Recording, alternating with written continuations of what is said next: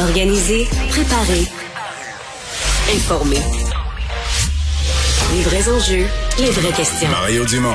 Les affaires publiques n'ont plus de secret pour lui.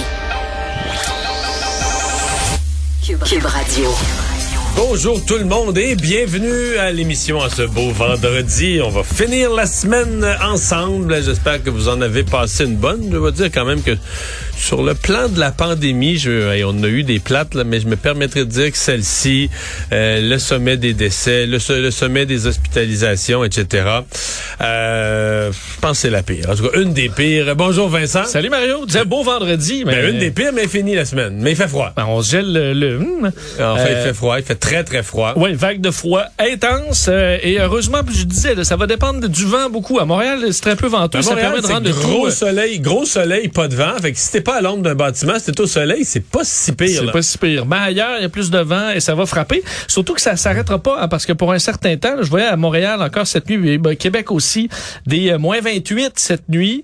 Euh, on n'a pas vu un hiver aussi froid. Je voyais euh, Jean-Philippe Bégin, Environnement Canada, depuis 2004 pour l'instant. Ah oui. Alors, mois de janvier, hier soir, extrêmement froid. Hier soir, j'ai promené les deux chiens, puis je me demandais en quoi c'est fait un chien. Parce que techniquement, là, on a un des deux qui a eu des, tu sais, c'est son poil a fait des nœuds, venu le faire raser en plein hiver, ouais. qu'on essaye d'éviter d'habitude. Il a vraiment pas épais, ça a repoussé un petit peu, mais vraiment pas. Elle, la sort, là, elle est de bonne humeur. Mais moi, là, j'avais quasiment la peau qui craquait, pis tout ça. T'as l'impression qu'avoir une petite veste en poil bien mince, tu t'en gèlerais, là. Pas de problème. Puis t'as l'impression que j'aurais fait 16 fois le tour du quartier. Il avait aucune aucune velléité, aucun bonheur particulier à rentrer dans la maison. Et euh, ben, il rappelle, Hydro-Québec nous demande de faire attention à notre consommation. Et ça fait beaucoup jaser aujourd'hui avec les écoles qui avaient les fenêtres ouvertes. Euh, d'ailleurs, Hydro-Québec a dit ce qu'on doit, privilégier, c'est la santé publique. Alors les écoles, s'il faut ouvrir, ouvrez. Puis euh, écoute, le chauffage prendra la relève. Ça fait jaser quand même. Hmm. L'obligation d'ouvrir les fenêtres des écoles à moins 20 c'est pas, pas naturel. Je vous ferai entendre un extrait de ton entrevue aujourd'hui avec Jean-François Robert, qui essayait d'expliquer un peu le tout. Ben voilà, donc un programme euh, chargé pour cette émission. Et tout de suite, on va aller rejoindre Julie Marcoux et l'équipe de 100% Nouvelles. 15h30, c'est le temps d'aller retrouver Mario Dumont. Salut Mario. Bonjour. Bon, c'est vendredi, la veille du week-end. On avait envie de terminer sur une note positive. On hmm. On prononcera pas la, la je sais pas quoi au bout du je sais pas quoi, mais on va quand même essayer de s'encourager. La situation pandémique au Québec s'attend à s'améliorer. Bon, les hospitalisations sont à la baisse aujourd'hui. Les autorités fédérales disent que au Canada, le, pic a été atteint pour ce qui est de Micron. Docteur Boileau laisse entendre que si ça continue de bien aller, on va peut-être envisager des assouplissements.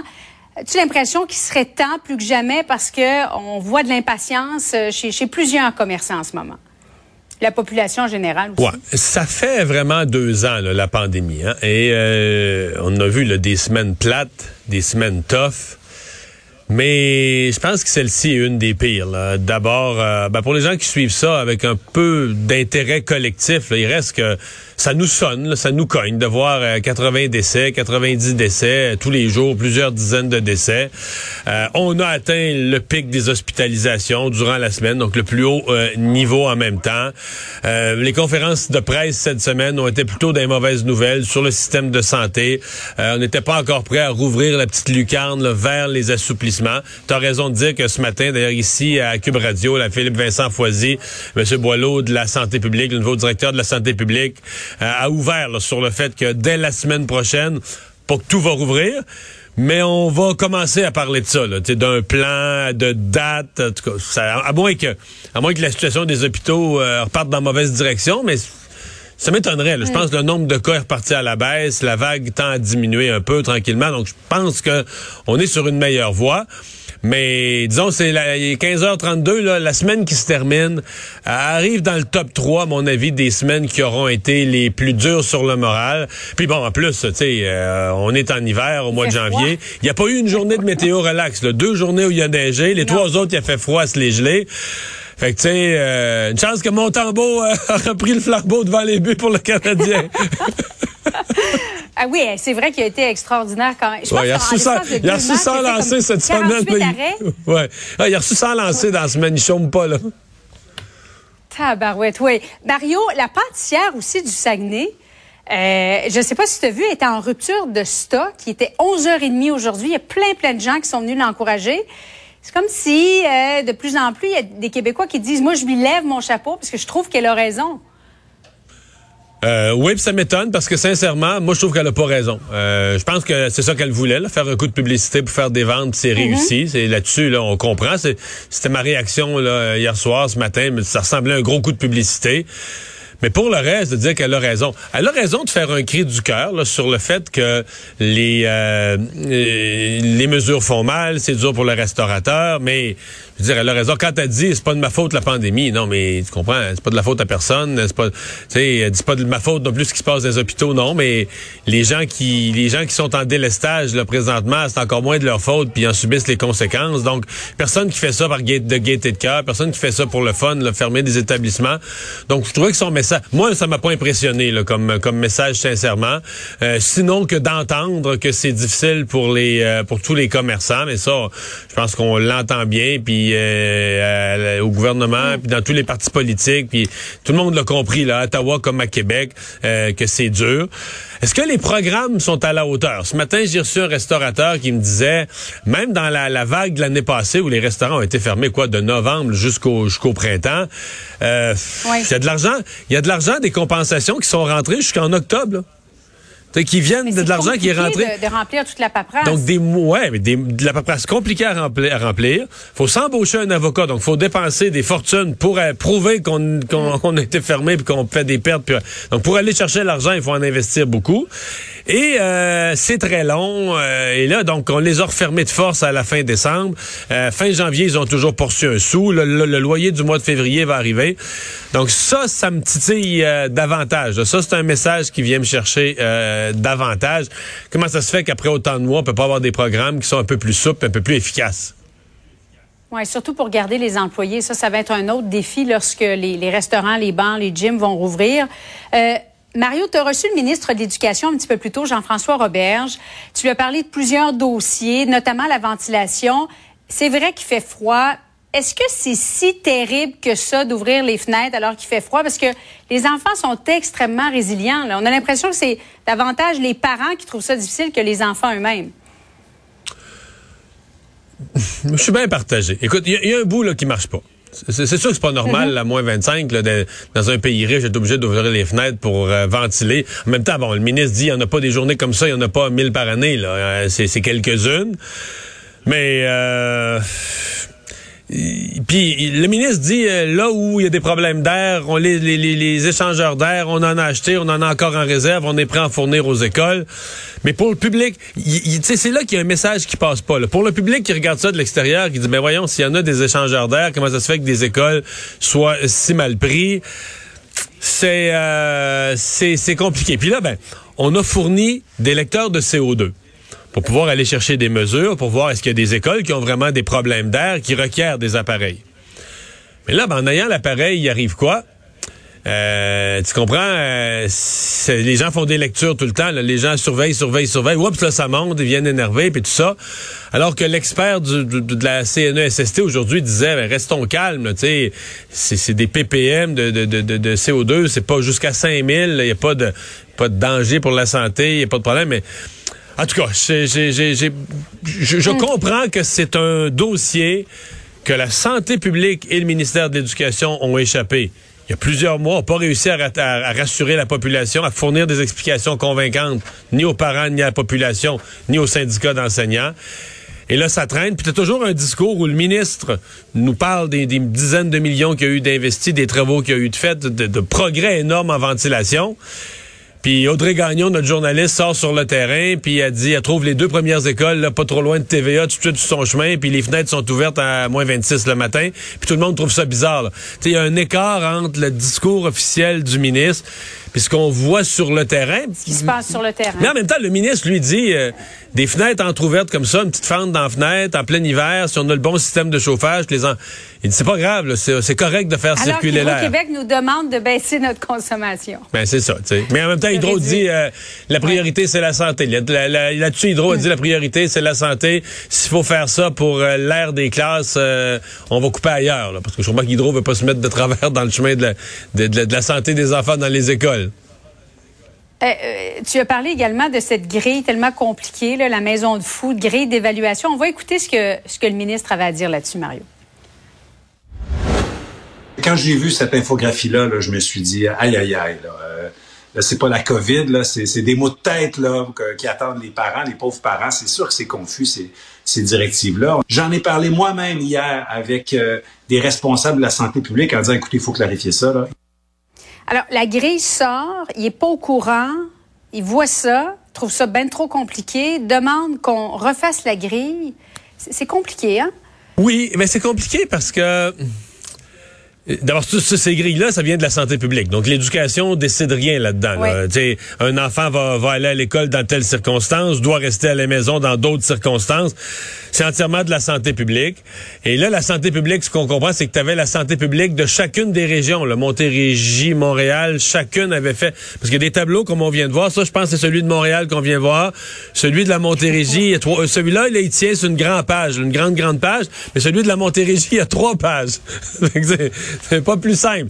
et, donc là, euh, le ministre, lui, s'est adressé aux gens de la santé publique pour dire, ben nous, dans le monde de l'éducation, pour ça, c'est comme si cet outil-là, il s'adresse plus à des experts, que la santé publique, pour se parler entre eux, ils se sont fait une grille, mais qui ont oublié que dans, dans, le, dans la vie, là, chaque, ben oui, c'est le parent qui doit prendre la décision le matin et que le succès ou non de l'opération repose sur deux choses. Que les parents comprennent bien les règles et qu'ils aient des tests rapides. Les tests rapides, bon, ça, on devait les avoir sur deux semaines. Ça, c'est, donc, c'est le succès de la semaine là, du ministre de l'Éducation. Ils on a réussi à toutes les avoir dans la première semaine. La plupart des parents vont les avoir à la fin de la, au plus tard aujourd'hui, peut-être lundi, mais c'est rentré plus vite que prévu les règles claires. Euh, dans, il dit qu'hier soir, on lui a promis dans les prochaines heures. Donc, est-ce que ça veut dire qu'on aura ça sur le site euh, aujourd'hui même du ministère de, de l'Éducation et de la Santé à voir? Mais c'est certain qu'on, notre premier réflexe serait de penser que, mettons, le jeudi, le vendredi, on a recommencé l'école cette semaine lundi, que jeudi ou vendredi de la semaine passée, tu sais, toi, quand tu pars en voyage, là, avant de partir, t'es une fille organisée, tu te demandes, j'ai-tu tout dans mes bagages, j'ai-tu pensé à tout, j'ai-tu mes papiers, mes passeports, mais mes, que moi, j'ai-tu tout mis dans ma valise? On aurait pu penser qu'avant de rentrer scolaire, il allait se dire, on a tout pensé, là, pour les parents, pour les enfants, pour ci, pour ça, et qu'on dise, oups, on n'a pas d'outils, là, pour bien qu'on s'en rend compte, c'est quand les parents arrivent devant les, le fait accompli, puis que là, ils comprennent pas, c'est là que l'alarme sonne. Donc, ça reste que le ce fameux, interface entre la santé publique et l'éducation, c'est difficile depuis le début. Je me répète, je l'ai dit mille fois, c'est comme si la santé publique, quand vient le temps de, servir le ministère de l'Éducation, il donne un service B. C'est ce que je sens, depuis plusieurs mois, puis c'est étonnant. Merci beaucoup, Mario. Bonne fin d'après-midi à toi. Au revoir. Au revoir. Alors Vincent, dans les autres nouvelles, euh, deuxième décès là, dans une dizaine de jours lié au froid à Montréal. Ouais, et on sait que là, je le disais, là, hiver quand même assez froid jusqu'à maintenant. fait mois de janvier, euh, très froid, et on s'inquiète pour euh, pour les bon pour les, gens en situation d'itinérance. On sait qu'il y a quelques jours à peine, on a eu un décès d'une donc d'une personne itinérante, et là c'est un deuxième dossier, une femme connue, on dit du milieu des intervenants en itinérance, Stella Stozik, 64 ans.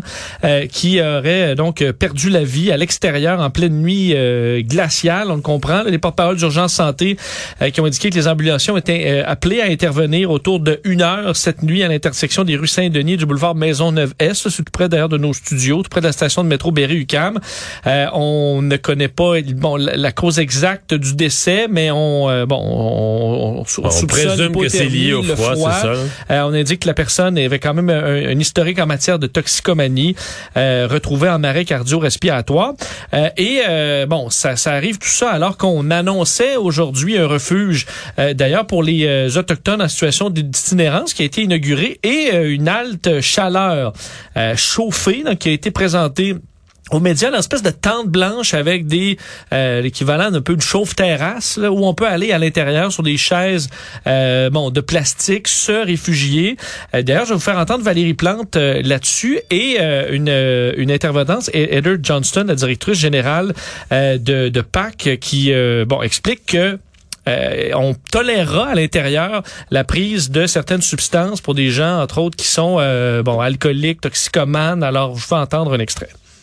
On doit pas avoir euh, de problème à, trouver un toit, dépendamment de notre situation, entre autres si on a un problème de dépendance ou même euh, des problèmes de santé mentale. Et c'est là l'importance de diversifier.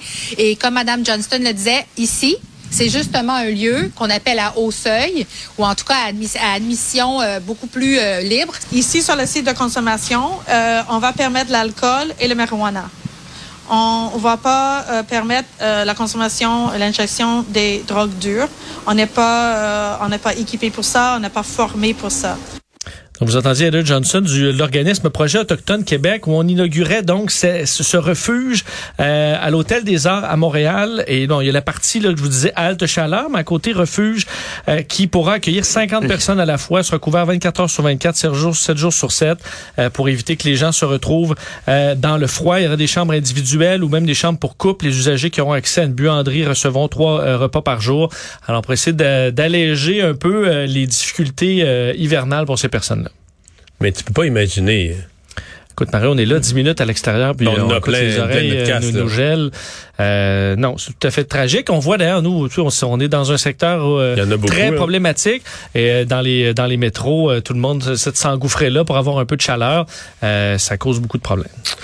La réserve Atikamek de Manawan, au nord de Saint-Michel-des-Saints, qui est privée de, courant. On est quand même pas mal au nord. On trouve qu'il fait froid à Montréal. Il fait encore plus froid à Manawan. Oui, parce que ce matin, en fait, dans le courant de la nuit, au moment où la panne a commencé, dans la nuit de jeudi à vendredi à 3h40, faisait moins 45 euh, dans la communauté autochtone de Manawan. Et euh, pourquoi on en parle aujourd'hui? Ça arrive des pannes, ça peut arriver à, tout le monde, mais à Manawan, ça arrive vraiment, vraiment beaucoup plus qu'ailleurs. On dit, là, en 2015, 107 heures de panne, ça équivaut à 4 jours. Alors qu'en moyenne, au Québec, vous êtes en panne d'électricité dans la maison 30 minutes par, par année.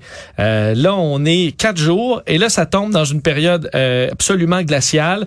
Alors, on explique qu'on... Euh, bon, là, on, parle de pouvoir rebrancher ce fin d'après-midi, ce soir. Euh... ouais, c'est quoi qu'on a quand même été vague, vague un peu du côté d'Hydro-Québec. On dit que c'est un territoire qui est hautement euh, les pannes qui sont souvent causées par la végétation. Alors, ça prend un certain temps.